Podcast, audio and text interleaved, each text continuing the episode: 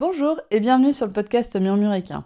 Moi c'est Audrey et tous les vendredis, je vous partage un maximum d'informations et de pistes de réflexion sur des sujets autour de la santé et du bien-être, autant équin qu'humain. L'objectif de ce podcast est de vous apporter de la sérénité et de la sécurité dans votre couple cheval-cavalier en vous permettant de gagner en compréhension du monde équin sans jugement, mais surtout avec une bonne dose d'humour, de bonne humeur, de passion et d'ouverture d'esprit. Bonne écoute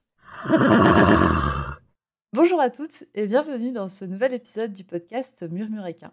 Aujourd'hui, j'ai le plaisir de recevoir Montaigne du conte Un poney jaune qui va nous raconter ses aventures avec OK, son criolo de 21 ans. Bonjour Montaigne. Bonjour, merci à toi de m'accueillir sur ton podcast.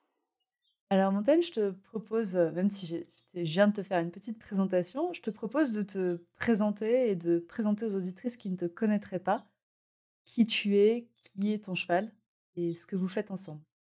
Ok, euh, alors ça commence bien. Euh, eh ben, je m'appelle Montaigne, j'ai 26 ans, cavalière depuis presque 21 ans maintenant. Ah oui. Et euh, voilà, j'ai commencé euh, comme beaucoup de cavaliers en club. et c'est en club que j'ai rencontré Ok, qui était un cheval de club qui, comme beaucoup de chevaux de club d'ailleurs, n'aimait pas trop sa, sa, sa, la vie qu'on lui avait prédestinée. Et en fait, ça a été un, un coup de foudre enfin un coup de foudre un peu tardif plutôt parce qu'au début c'était plus le coup de foudre inverse où j'avais peur de lui plutôt qu'un élan euh, d'amour euh, envers lui et, euh, et, finalement avec mes parents on a décidé de, de l'accueillir dans la famille et de prendre soin de lui au maximum avec tout l'amour qu'on avait à lui donner et puis puis toute la bonne volonté aussi du monde que j'avais à, à, à, mettre pour, pour prendre soin d'un cheval sauf que j'étais toute jeune et euh, j'y connaissais pas grand chose parce que je me suis très rapidement rendu compte que quand tu es cavalier de club, même si tu montes à un niveau galop 6, t'as pas du tout les clés pour euh, gérer un cheval au quotidien, pour prendre soin de lui. Tu t'apprends sur le tas et bah, quand on apprend sur le tas, on fait des erreurs. Et il y a certaines petites erreurs ou plutôt grosses erreurs de temps en temps qui pourraient être évitées si on avait un peu plus de connaissances, un peu plus d'informations et un peu plus d'autonomie en tant que, jeune cavalier. Voilà. Euh, donc euh, moi je partage euh, mes découvertes sur le cheval justement pour un peu sensibiliser, pour informer les, cavaliers de tous horizons sur le cheval, sur ses besoins, sur ce qu'il est possible de faire, sur aussi une philosophie que perso j'ai adoptée et qui est l'adaptation à, son cheval, à chaque individu. Donc ça fait, tu t'as dit que tu avais eu OK relativement jeune, ça fait combien de temps que OK partage ta vie? Ça fait maintenant dix ans à peu près qu'Ok partage ma vie. J'avais 16 euh, ans quand euh, il a rejoint la famille. Ouais, donc euh, très jeune. Oui, oui, oui, très jeune, très insouciante, pleine de rêves, mais finalement, les montagnes se sont dressées face à moi. Et les... Et. oui, et puis maintenant, du coup, tu partages sur ton compte, bah, comme tu dis, toutes tes découvertes, toutes tes, tes montagnes que tu as gravies, en fait. Oui, c'est ça. En fait, euh, je me dis ce que je découvre moi et qui m'a servi, si ça peut servir à quelqu'un d'autre, autant le partager. Oui. Si ça sert pas, ça sert pas. Si ça sert, tant mieux. Si ça sert pas, de toute façon, ça aura été partagé et les gens ne le liront pas. voilà. Ou ça leur euh, rentrera par une oreille et ça ressortira par l'autre. Mais c'est vrai que je pense que ton compte est, est, utile à beaucoup pour se rendre compte qu'on peut prendre soin de son cheval autrement. Oui, oui, oui. Et avoir une autre équitation avec son cheval. Oui, en fait, euh, voilà, moi, je, je prône pas une discipline ou une autre, ou euh, une méthode ou une autre. Euh, de ce que j'ai pu apprendre avec mon cheval, c'est qu'il y a plein de méthodes, qu'il y a en fait un monde. Le, monde du cheval, ça s'appelle le monde du cheval, c'est pas pour rien. C'est qu'il y a beaucoup, beaucoup d'idées, beaucoup d'idéologies, beaucoup de méthodes, et qu'il y a certaines choses qui vont marcher avec un cheval, qui marcheront pas avec d'autres, qui vont correspondre à l'un mais pas à l'autre, et qu'en fait notre job de cavalier, c'est bah, c'est de s'adapter à, à, chacun et, et faire en sorte de, de créer une entente en trouvant des compromis. Et pour créer ces, enfin, pour trouver ces compromis, euh, je pense qu'il faut, oui, ça, savoir s'adapter et savoir être curieux de ce qui se fait, de tout ce qui se fait finalement. Et curieux de, de ce que notre cheval peut nous apprendre. Mmh. Et du coup, euh, bah, ok, a, a décidé de, de t'apprendre une, une leçon il y a à peu près un an, c'est ça? Oui, c'est ça. Donc, est-ce que tu peux, est-ce que tu peux nous raconter ce qui s'est passé, en fait, dans votre vie il y a un an?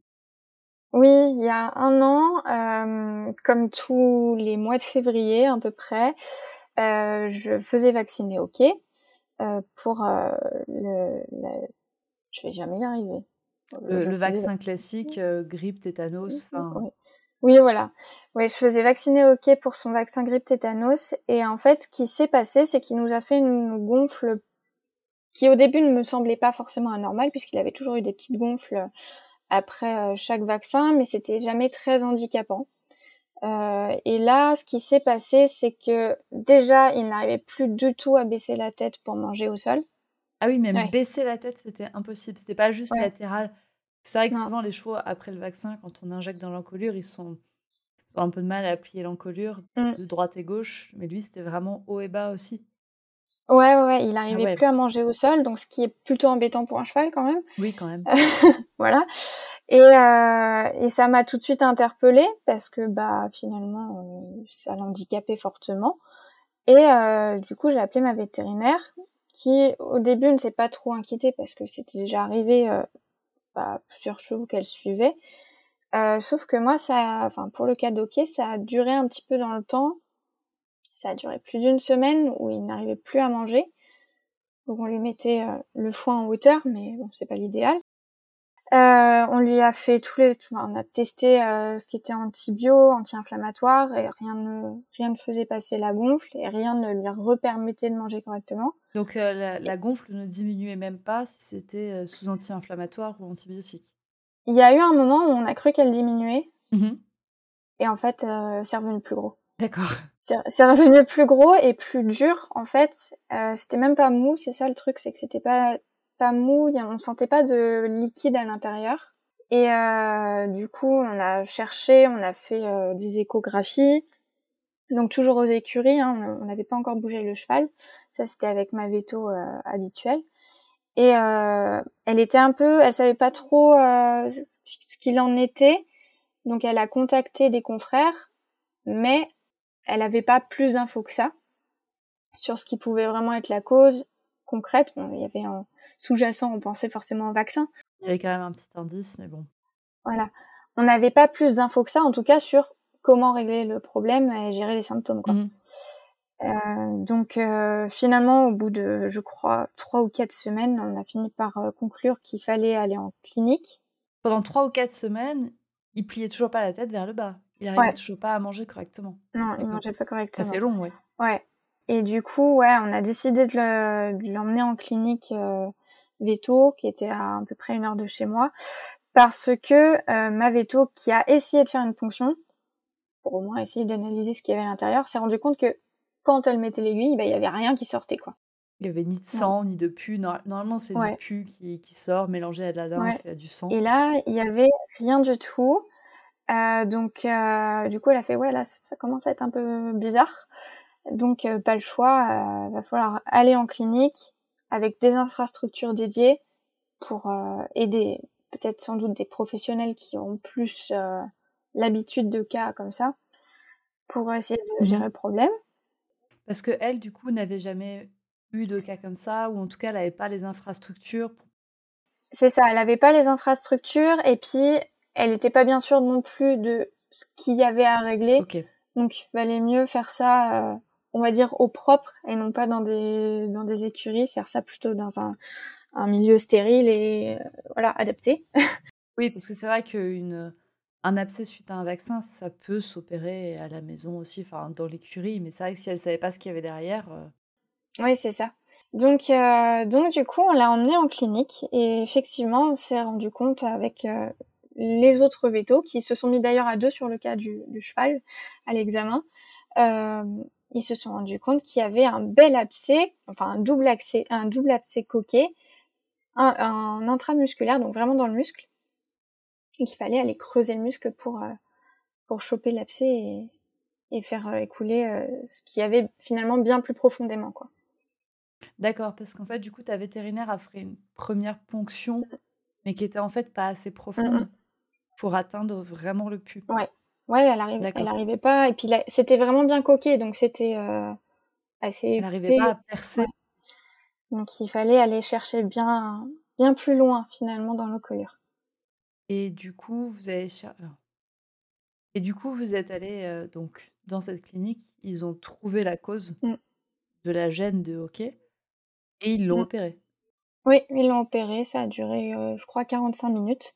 Je suis pas restée pendant l'opération parce que je suis une petite nature. Enfin, quand il s'agit de mon cheval, je suis une petite nature. Non, mais c'est intéressant de savoir. Enfin, on n'est pas toujours obligé de rester pour les opérations. C'est pas parce qu'il y en a d'autres qui le font que nous, on est obligé de le faire.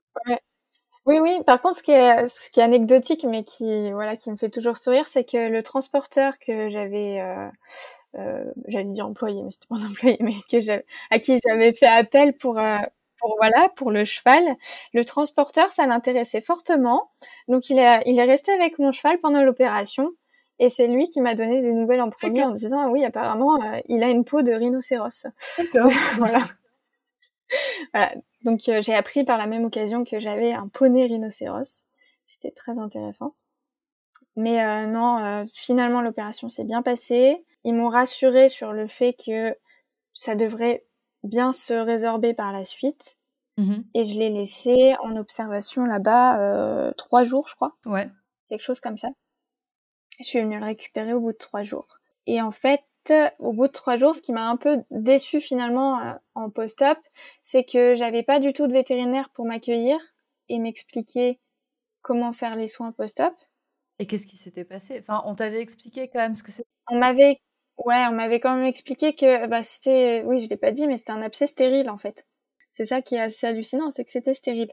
Donc il y avait un liquide, mais on n'a pas trouvé de de bactéries spécifiques ou euh, voilà. Euh, ça reste un, une petite, euh, un petit mystère, malgré tout, au fond. Donc, du coup, es... tu as vu le vétérinaire après l'opération, mais le jour où tu es venu récupérer OK, il y avait personne? Ouais, il y avait personne pour m'expliquer. Euh, enfin, il y avait que l'assistant de veto à l'accueil euh, qui m'a dit oui, mettez un petit peu de bétadine, voilà. Alors que le cheval, il avait quand même un trou de la longueur de mon doigt, donc on va dire 3-4 cm. De profondeur de profondeur dans l'encolure. Donc c'est déjà ça assez impressionnant. Et puis on se dit mais comment on, comment on traite ça? Enfin comment on en prend soin pour que ça s'infecte pas, que ça bourgeonne pas, etc. Oui, et puis 3-4 cm, c'est que du coup on n'était pas sur quelque chose de 2 cm de diamètre euh, en largeur non plus. Enfin, en surface. Euh. Ah oui, bah oui, le cheval, s'il se couche dans son box, il peut se mettre de la paille dedans, de l'urine, euh, du crottin, enfin voilà, pour garder ça propre, c'est pas forcément évident et on m'a pas expliqué grand chose et je ne suis pas infirmière de métier donc je n'ai pas forcément les les automatismes et euh, et donc on m'a fait repartir euh... ouais on m'a fait repartir avec mon cheval comme ça. J'avais cette appréhension quand même à me dire ça me ça me turlupine un peu quoi. Et euh, surtout qu'on était dans l'entrée de l'été avec les mouches qui reviennent tout ça le cheval euh, il sort euh, il se roule. Enfin ça me posait souci, ce, ces soins, comment j'allais faire pour garder ça propre et que ça se referme bien.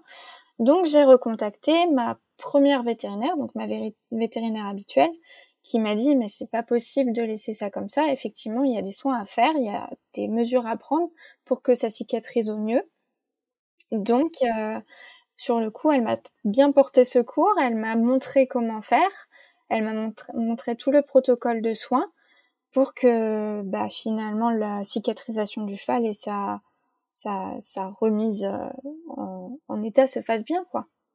Mmh mmh. Ouais, donc c'est en fait ta première vétérinaire qui n'avait pas, qui ne savait pas en fait ce qu'il avait exactement et qui n'avait pas forcément les compétences pour l'opérer sur place, mmh. qui t'a, qui a du coup référé à un autre vétérinaire. C'est elle qui après a fait un, suivi post-opératoire et qui a eu une bonne pédagogie pour, euh, pour t'aider à soigner OK. Ah oui, totalement. Oui, oui, oui. Et euh, elle a vraiment été très présente. Elle m'envoyait souvent des messages pour savoir comment ça allait, comment ça se passait. Et, en ça, euh, c'est génial d'avoir un suivi comme ça. Enfin, de se sentir encadré finalement. oui, de se sentir accompagnée, de ne pas se sentir toute seule face à son poney qui a un trou, un trou dans l'encolure. Oui, ouais, tout à fait. Et du coup, tu as su si c'était en lien directement, enfin, si c'était en lien avec l'injection ou pas? Ils t'ont donné le ils t'ont donné le le résultat, on va dire? On n'a jamais eu de réponse concrète. sur le pourquoi du comment. Personne ne t'a jamais dit c'est à, à cause de ce vaccin ou quelque chose comme ça? Ça, ouais, ça reste hypothétique.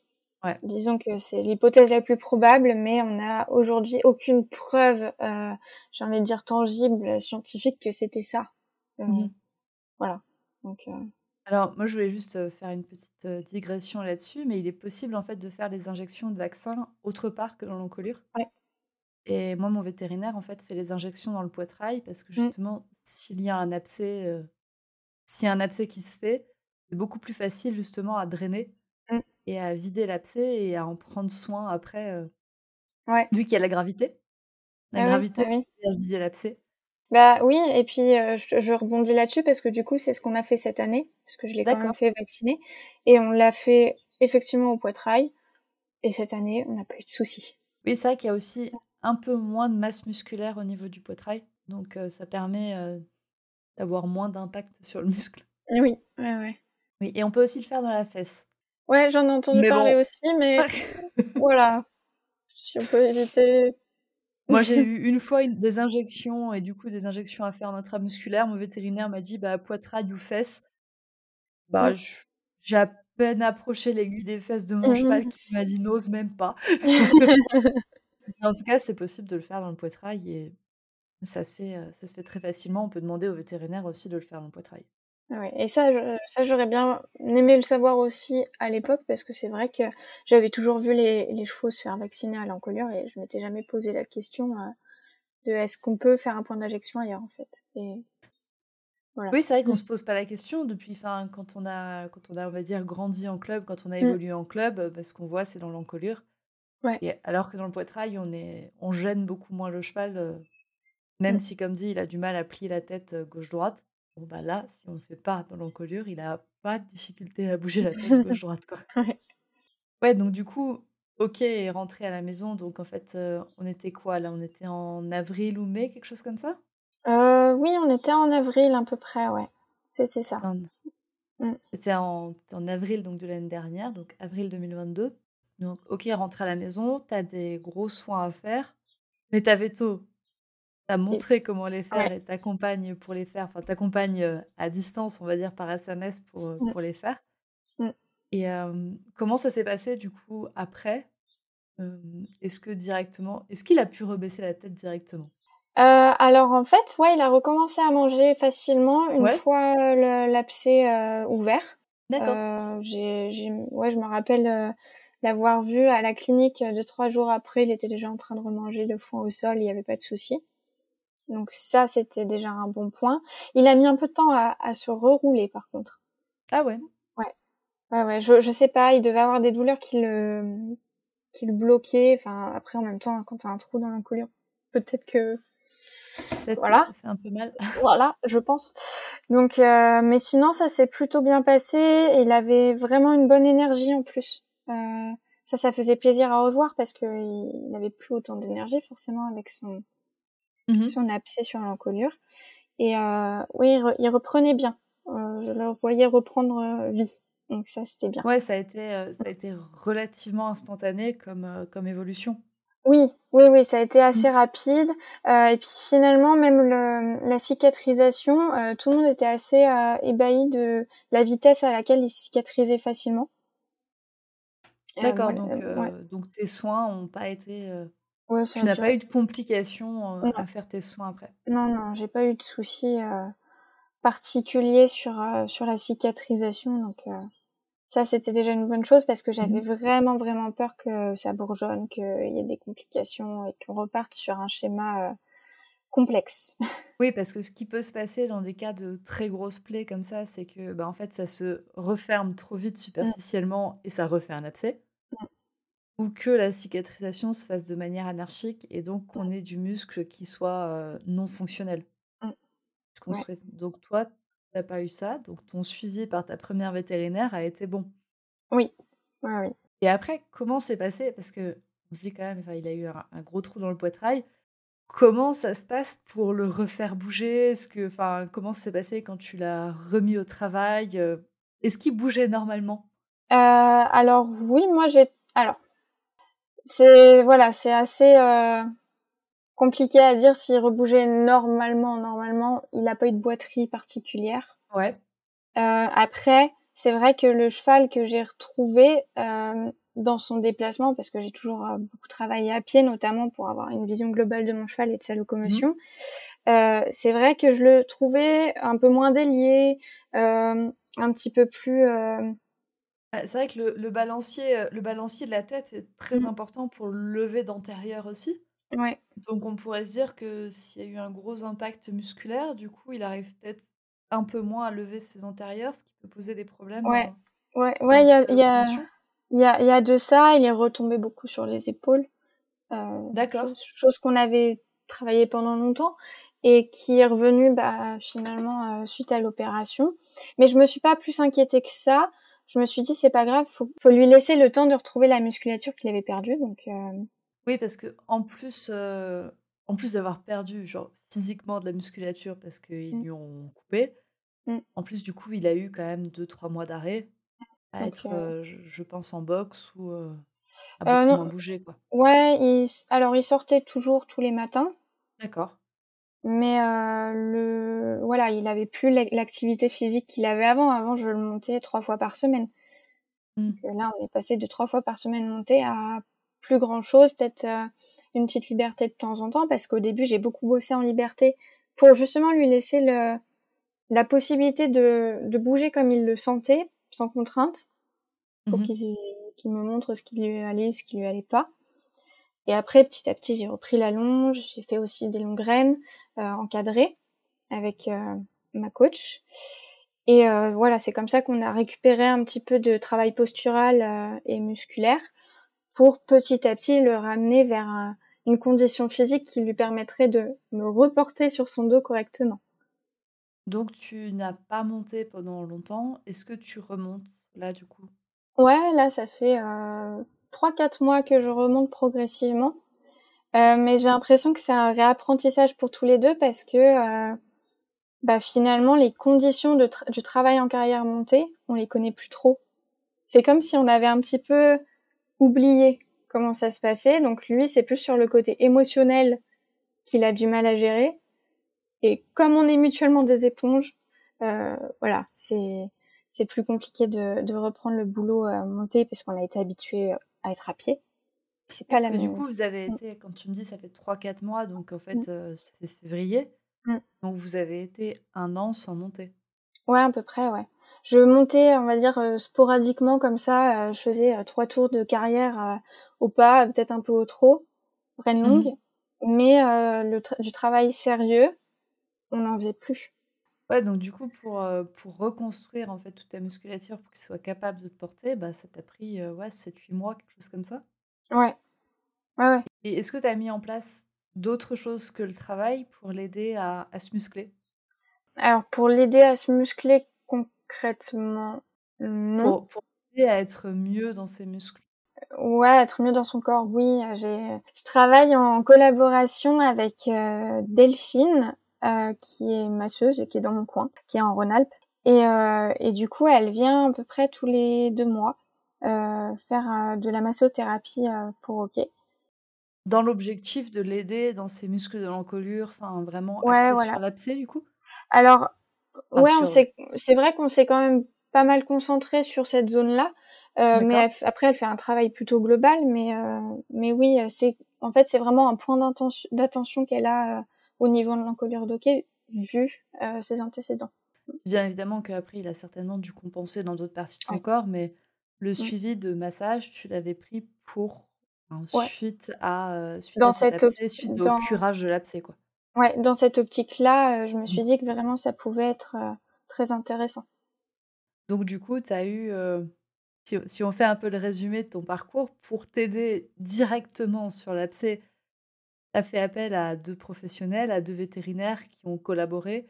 La Mm. première vétérinaire qui t'a renvoyé vers la clinique, qui a fait l'opération et puis ensuite c'est ta vétérinaire traitante, on pourrait dire, ta vétérinaire habituelle qui t'a aidé à faire le le suivi post-opératoire, les né les le nettoyage, les pansements et cetera et après pour la remise en route de hockey, pour l'aider à redécouvrir son corps et à être bien dans son corps, tu as aussi fait appel à 2 professionnels, mais de professions différentes.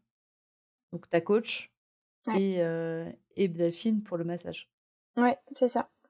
C'est ça, ça. tu as tout bien résumé. Donc on est sur, sur une bonne collaboration entre professionnels avec toi qui a servi, qui sert d'intermédiaire en fait. Oui, oui, et, et franchement c'est quelque chose que je trouve vraiment bien et qui devrait être entre guillemets plus plus récurrent que les différents corps de métier s'associent et même les, les professionnels et confrères entre eux s'associent parce que euh, on en parlait un petit peu avant. Euh, chaque euh, professionnel a aussi ses spécialités. Donc, euh, donc je pense que les uns peuvent aider les autres, même dans un même métier finalement, et pour aller vers un même objectif, qui est le bien-être du cheval et son intégrité physique. Oui, parce que ta première vétérinaire a délégué volontairement à la clinique. Mmh. La clinique a redélégué involontairement à ta première vétérinaire pour mmh. assurer le, suivi post-opératoire. Ouais, ouais, c'est ça. Donc c'est ultra intéressant comme, comme témoignage de se dire bah déjà les abcès suite sous hypothèse que ça vient du vaccin, mmh. ça existe. Ce qu'on peut mmh. faire, c'est du coup déplacer le point d'injection du vaccin pour que bah, au cas où il y a un abcès, on puisse le, le drainer facilement. Parce que le vaccin de la grippe, il reste obligatoire tous les ans. Le tétanos, c'est tous les trois ans. Ouais. Et la rhino, je ne sais pas. Euh, rhino, je crois qu'elle est pas obligatoire si tu ne sors pas en concours ou quelque chose comme ça. Ouais, moi je sais que je ne vaccine pas la rhino mmh. parce que ça se porte pas. Enfin, mmh.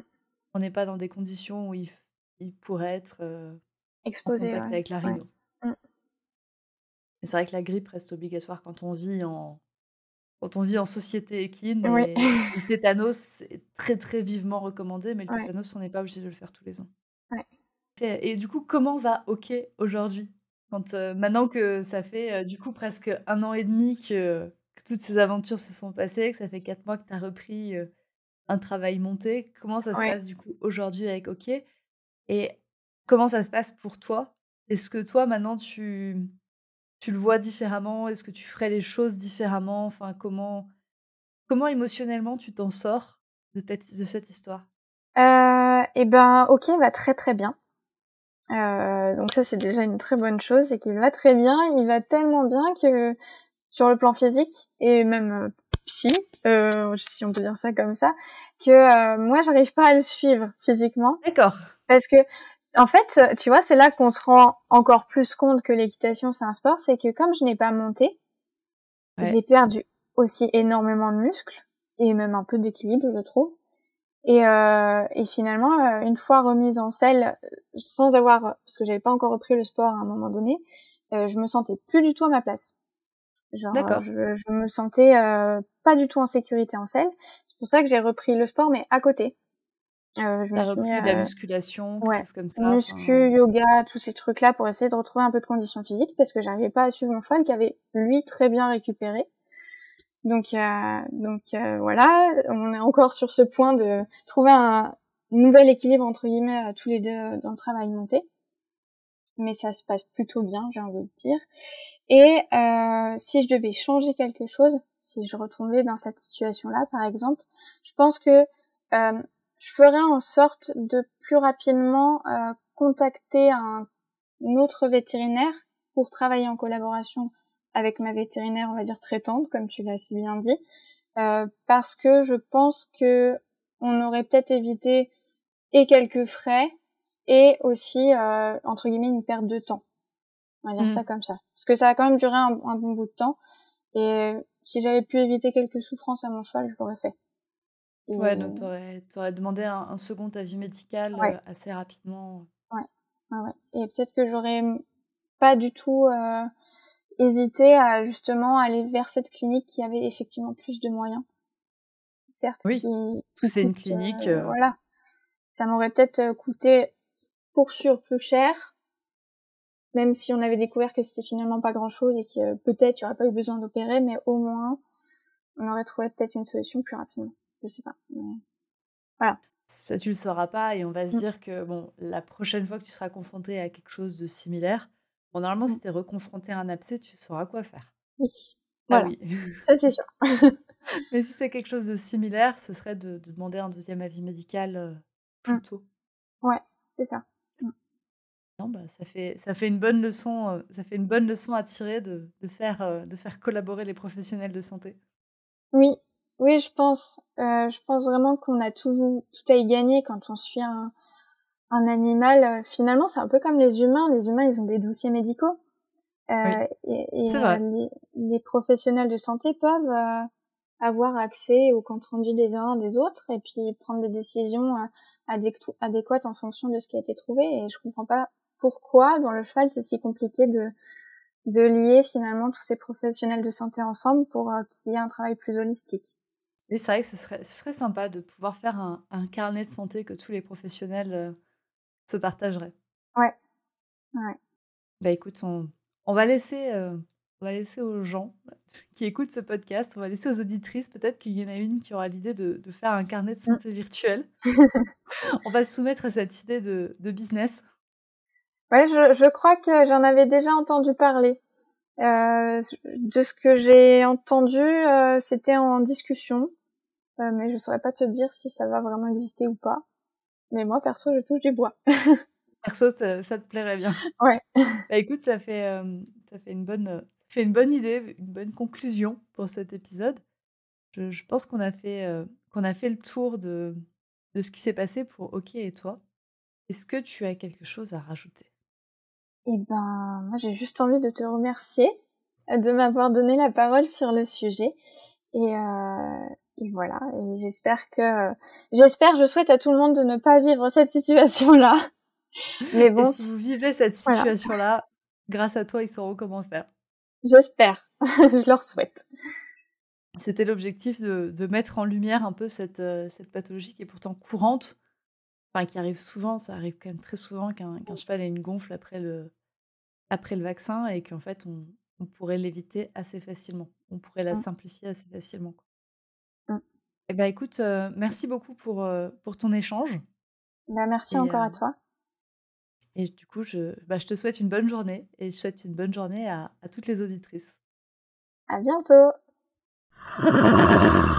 Et voilà, c'est la fin de cet épisode du podcast Murmuréquin. J'espère que cet épisode vous a plu. Si c'est le cas, n'hésitez pas à venir me le dire sur Instagram ou par mail. Vous pouvez aussi partager l'épisode à une personne qui veut en apprendre plus sur les chevaux. Et si vous avez envie de soutenir un média qui a comme ambition de propager le savoir au plus grand nombre et ainsi d'améliorer la vie de nos compagnons à crinière, vous pouvez le faire dès aujourd'hui en faisant un don sur le compte Tipeee du podcast Murmurica. Je vous laisse donc le lien de mon compte Tipeee dans la description de cet épisode et je vous remercie au plus profond de mon cœur si vous m'aidez dans le projet fou de ce podcast qui est de rendre le savoir équin toujours plus accessible pour tout le monde. On se retrouve vendredi prochain pour un nouvel épisode. À bientôt!